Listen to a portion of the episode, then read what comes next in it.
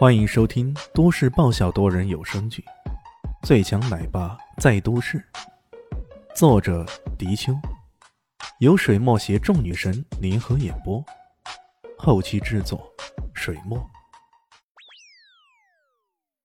第二百四十五集，住嘴！住嘴！几乎是同时，艾之行和身边的艾云郎的父亲同时发话了。要知道，在寿宴上面。随随便便说个死字是相当忌讳的。这个艾云囊口无遮拦，自然惹怒了众人。艾云囊有些口误，不过他依旧坚持的说道：“哎，爷爷，你听我说完，这事情就真相大白了。”他转过头来对张白浅说道：“哎，张白浅，你跟大家说说，这到底是怎么回事？”张白浅看了看艾云珍，叹了口气：“唉，各位晚上好。”我叫张白浅，是一个文物鉴定师。在昨天，我逛淘宝街的时候，正好遇到这二位。此话一出啊，顿时让全场的人都轰动了。轰动的理由不一而足。一来，这张白浅确实是个人物，他可是玉明堂的首席鉴定师啊，经常在电视上的鉴宝节目中出现。大家这会儿一睹真人，自然显得有些兴奋啊。二来，像艾云珍这样的人物，竟然会去淘宝接过，而且看样子还是淘宝了，这实在也太说不过去了。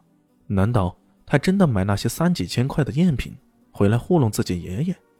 张白浅继续说道：“嗯，当时啊，我看两位在询问一件明朝玉佩。说实话，这玉佩确实是真品，成色非常不错。不过它通体呈现出诡异的黑色，很明显，这是一件随葬品。”而且沾染了煞气的。说到这里，众人都有种莫名惊讶的感觉。黑色，还是沾染了煞气的随葬品？这这也能作为寿礼出手？开什么玩笑！张白浅继续说道：“哎呀，我当时极力节制二位购买这块玉佩，可不知为何，这位先生坚持用了两千块将那玉佩买下来。当时玉佩的包装跟这个一模一样的。”他说完以后，长长的舒了口气，准备退下来了。这大家族的恩怨，他可不想插手太多，到时候万一殃及鱼池，那可就麻烦了。嘿嘿，还有更重要的事儿你还没说呢，你再说说看，之前有人买了这玉佩，他们后来到底怎么了？啊，这……张白浅有些迟疑，不过他终于还是说了：“呃，据我后来了解啊，那个老板……”当时将玉佩出手卖给别人，不过这两个人，一个家里发生了火灾，两人重伤；一个人发生交通意外，死了个人。不会吧？太可怕了！这这真的让人难以置信啊！听到这一番说辞，众人个个面面相觑。他们怎么也没料到，这个如此普通包装下面的礼品，竟然有着如此恐怖的魔力。而更为重要的是。为何艾云珍明明知道这是不祥之物，她却还买下来送给自己爷爷呢？所有人的目光都集中到李炫两人身上，艾云珍也有些手足无措的感觉。她平日里是叱咤风云的女总裁，为人行事风风火火、独当一面，可如今呢，她将所有的信心都放在李炫身上时，多少有种心虚的感觉。更何况自己之前所见的。确实如这张白浅所言的呀，艾云囊已经冷笑一声：“，大家都听到了吧？我这位堂妹竟然如此狼子野心，坚持带着不祥的礼物送给爷爷，这到底是怎么想的？她不知道这其中的来龙去脉吗？不，我怀疑啊，她不是不知道，她是故意而为之，目的是要让爷爷发生意外，好让他自己顺理成章的接掌一切。”轰！这一番说话犹如一道惊雷，将在场众人都给炸懵了。害死爷爷，然后接掌这一切，这这还真的有可能吗？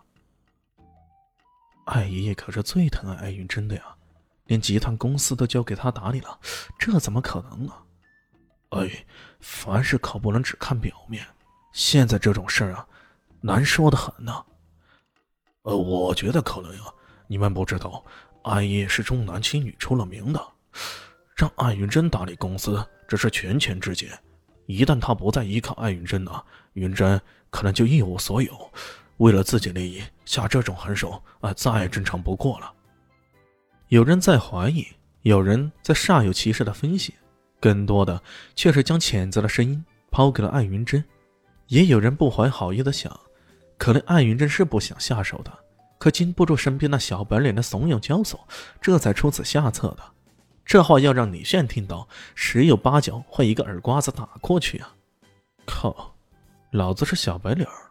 我的脸白吗？明明是健康无比的古铜色，好不好？听到众人如此议论，艾之行脸上也有些挂不住，忍不住问道：“云珍，张大师所说的是否属实啊？”“没错，他说的倒是真的。”艾云真不知如何回答，李炫却淡然的站出来替他回答了这个问题。李炫这么一出声，让周围众人的目光都聚焦到他身上，一些谩骂也出来了。啊呸！这小子还好意思说话呀，真是太不要脸了。艾之行看了他一眼，倒是饶有兴趣的说道：“那，你不打算解释一下吗？”不需要解释，狗屁解释啊！这些人都说了那么多了，老头，你没想过要打开来看看？到底是怎么回事吗？他的一声“老头”让在场众人都愣住了，随即各种更厉害的谩骂更是潮水般涌来。很多人都猜测艾之行会不会直接将他给赶出去呢？可让人奇怪的是，艾之行并没有怎么生气，而是变得有些心平气和起来，冲着艾云囊说道：“云囊，帮爷爷打开这个盒子看看。”本集结束了，感谢你的收听，喜欢记得订阅加五星好评哦！我是暖暖巴拉，不是的，我是小蛋蛋，不，我是萧林希，我在夏季等你。